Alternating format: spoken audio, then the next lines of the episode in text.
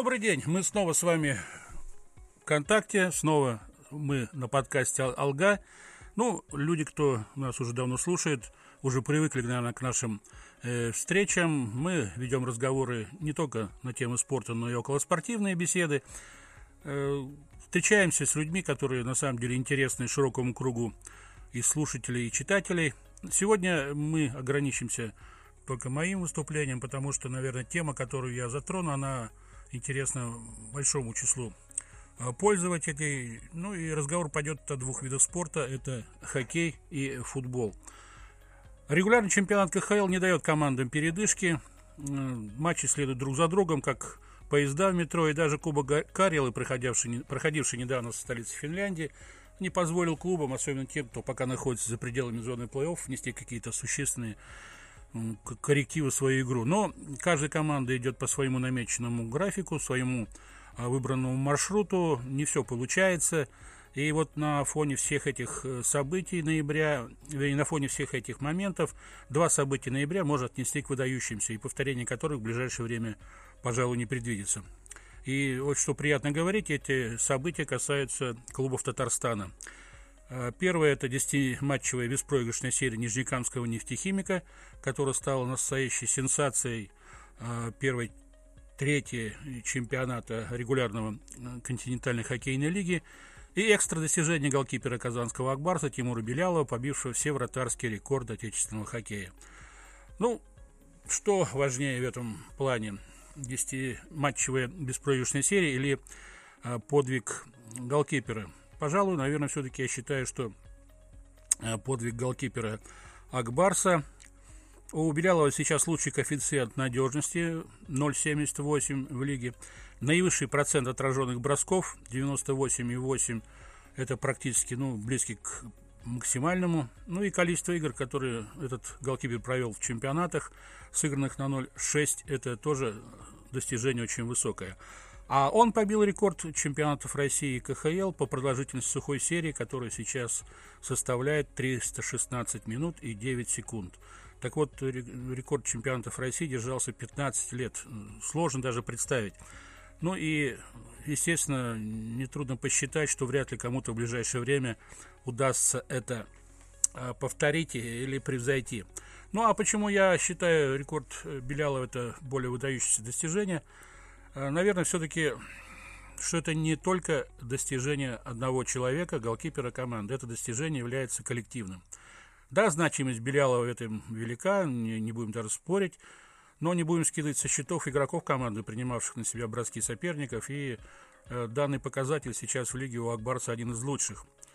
Ну и я бы еще сказал, приписал сюда соавторство главного тренера Дмитрия Квартального – Э, оно тоже очень важно. Ведь именно от решения главного тренера зависит состав команды на тот или иной матч. И право играть у квартального, как сам специалист не раз говорил, имеют те хоккеисты, которые на данный момент являются сильнейшими.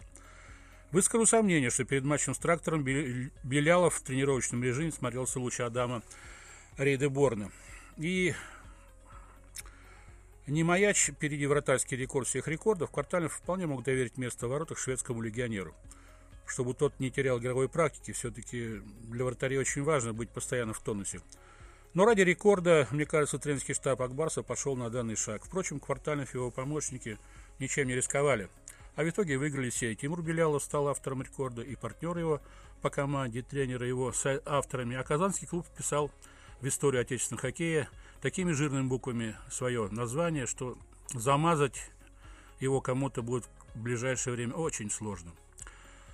Но установление вратарского рекорда обнажило проблему в казанском клубе другого характера, внимание которому немного стало угасать в последнее время, но вот в, сказать, в перерыве, который был чемпионат, не чемпионат, а турнир Кубка Карела, он снова э, этот э, сказать, момент обнажился.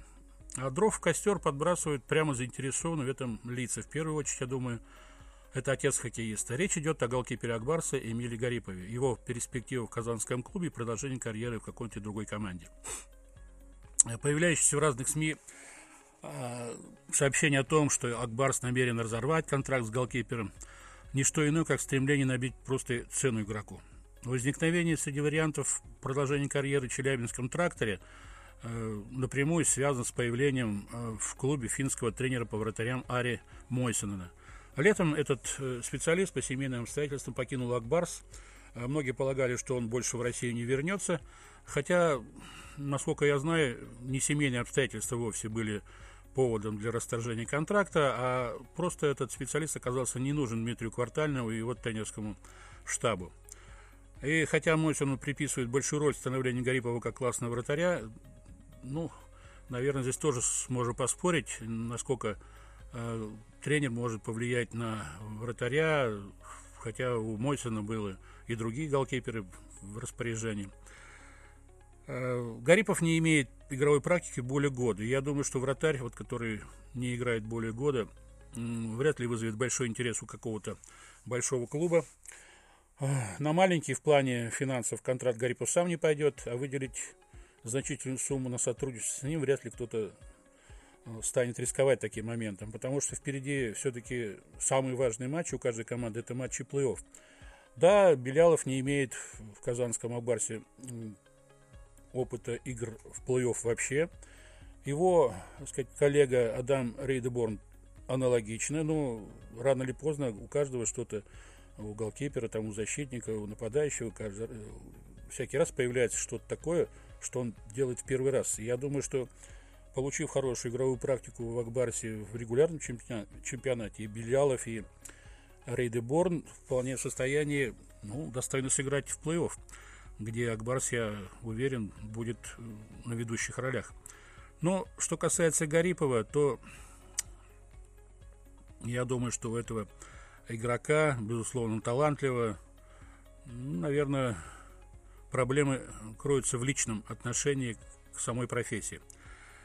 Э, заиграет ли Эмиль Гарипов, я думаю, сможет в том случае, если начнет разбор того, что происходит Э, не с поведением других персон, а именно со своей персоной, с себя в первую очередь. Он должен понять, что незаменимых вратарей в хоккее нет и быть не может. Ну и место в воротах надо завоевывать честной конкуренцией, постоянно повышая свое мастерство и психологу- психологическую устойчивость. А кивать на других, считая, что они виноваты в происходящем, это удел слабых. Поэтому чем быстрее Эмиль разберется в себе, а чем быстрее он для себя решит, как идти дальше, тем, я думаю, Э, быстрее мы узнаем о продолжении его карьеры в какой-то другой команде или в другой лиге. Ну, а 10 побед нефтехимика – это вообще уникальное тоже достижение. Серия, которая началась 14 октября домашней победы в овертайме над Сибирью, завершилась ровно через месяц, 14 ноября в Ярославле, где клуб из Татарстана вступил со счетом 3-6. Ну, любая серия рано или поздно заканчивается, это, по-моему, известно многим. Другое дело, как э, она заканчивается и что потом следует за этой серией. Э, что, закончился месячный завод от хозяев клуба из Нижнекамска нефтехима и спонсоров, объявивших, что могут разорвать команду, разогнать команду? Или иссякла зарядка от тренерского штаба нефтехимика, понимающего, что его будущее в клубе напрямую зависит от игры команды? А именно такое, наверное, положение вещей было как раз в октябре, когда команда проигрывала всеми вся – ну и потом последовала 10-матчевая серия победная. И надо сказать, что нижнекамцы показали всем, что авторитетов КХЛ для, никого, для них нет.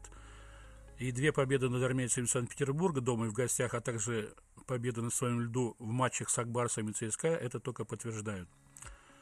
Говорят они еще о том, что борьба в нынешнем чемпионате КХЛ за места в плей-офф будет еще отчаяние, что должно, конечно, повеселить болельщиков.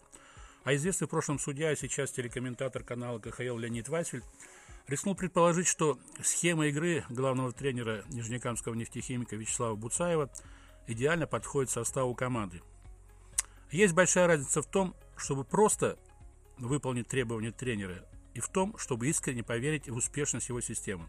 Когда ты выигрываешь одну, вторую, третью встречу, то появляется уверенность, пропадает робость перед грандами, сказал он в комментарии интернет-порталу КХЛ. Я с ним могу полностью согласиться. Другое дело, что вот эта десятиматчевая серия, она, наверное, сыграла, так сказать, и злую шутку с командой. Два проигрыша подряд, и неизвестно, как дальше будут развиваться события. Я думаю, что, наверное, уже ближайшие два матча дома будут серьезной проверкой для команды. Это московская «Динамо» приедет в гости к нефтехимику, а главный тренер э, «Динамо» это Владимир Крикунов, который несколько сезонов работал в Нижнекамском клубе. Я думаю, что он постарается сыграть так, чтобы взять реванш за поражение на своей площадке. Ну и китайский Куньлунь Ред Стар, команда, которая дважды выиграла у нефтехимика на своем поле, тоже станет хорошим раздражителем для нефтехимика. Я думаю, что как раз вот эти матчи с двумя клубами, которые ну, в разных позициях на, в турнирной таблице находятся, и ответит на вопрос, насколько была, э, сказать, э, серия из 10 побед закономерной в плане подготовки команды к сезону, и как быстро команда вернется в свое привычное русло. Ну и если рассуждать дальше о хоккее, то Конечно, нынешний чемпионат во многом интересен. Я думаю, что он принесет еще немало и положительных, и отрицательных эмоций, как болельщикам, так и командам, которые в, него, в них играют. В нем, в этом чемпионате играют. Ну, а напоследок, э, буквально несколько слов о самом наболевшем, пожалуй, в последнее время для российских спортивных болельщиков. Это выступление сборной России а, в отборочных матчах Евро-2020. Э, да, конечно, по-разному можно относиться к последнему домашнему матчу команды э, со сборной Бельгии, э, проигранным, ну, я не знаю, с хорошим, не с хорошим счетом. Если бы сборная Бельгии играла в полную силу, я думаю, что забитых мячей было больше. Но нельзя пиарить команду, которая себя представляет определенный уровень, выше этого уровня. И вот я считаю, журналисты средства массовой информации сыграли, конечно, медвежью услугу оказали нашей сборной, распиарив ее, ее э, направо и налево. Э, сборная России в матче с Бельгией предстала именно той командой, которую она и представляет. И не надо прыгать там выше головы кричать о том, что мы там станем чемпионами Европы, что у нас там суперкоманда, которая достойно сыграла, вышла в финальную часть. Да, у нас, к сожалению, футбол не на том уровне, на каком хоккей находится, но матч э, в Санкт-Петербурге с бельгийцами показал лишний раз о том, что у нас проблемы существуют во всех линиях, начиная с вратарской, заканчивая особенно нападение. Ну, я не знаю, у каждого, сказать, болельщика свое мнение, и это мнение, так сказать, есть личное, и я не собираюсь свое мнение личное навязывать кому-то. Но игра не вызвала Э, большого оптимизма у специалистов футбола, у людей, которые разбираются в этом виде спорта хотя бы э, немного. Ну, а для болельщиков, к сожалению, наши болельщики очень медиазависимы, и э, читая или слушая, или видя какие-то комментарии, они невольно задаются и поддаются вот этим оценкам далеко не специалистов. В итоге оценка вот этого матча была такая, что это провал, что это, ну, даже слов сложно подобрать, как говорили некоторые мои знакомые об этом матче, что это позор. Но это не позор, это реальное соотношение вещей, реальное соотношение сил на поле, в котором одна, в матче, в котором одна команда играла так, как она хотела, а другая, как ей позволял соперник. Ну и, наверное, все-таки россиянам повезло, что мы станем свидетелями финальной части Евро 2020. Хотя нам еще в отборочном турнире остается сыграть один тур. Я думаю, что в этом туре как раз сборная России э, сыграет так, что подсластит пилюлю. От Зуба, я думаю, забьет несколько мячей. По крайней мере, команда будет играть на это. Но матчи с такими командами, как Казахстан, Сан-Марина там и прочими, это не показатель силы той или иной сборной. А вот э, что будет в чемпионате Европы в финале, кому, кто в соперники попадет нашей команде, как мы сыграем с этими сборными, вот это уже будет интересно. Ну и надо сказать, что сейчас уже можно предположить, что на стадии группового турнира сборная России не сыграет ни с Италией, ни с Испанией, ни с Англией, ну и, естественно, не сыграет с Украиной, которая будет разведена Э, сказать, со сборной России по политическим причинам. Ну, также, я думаю, нам не попадет ни Голландия, ни Германия.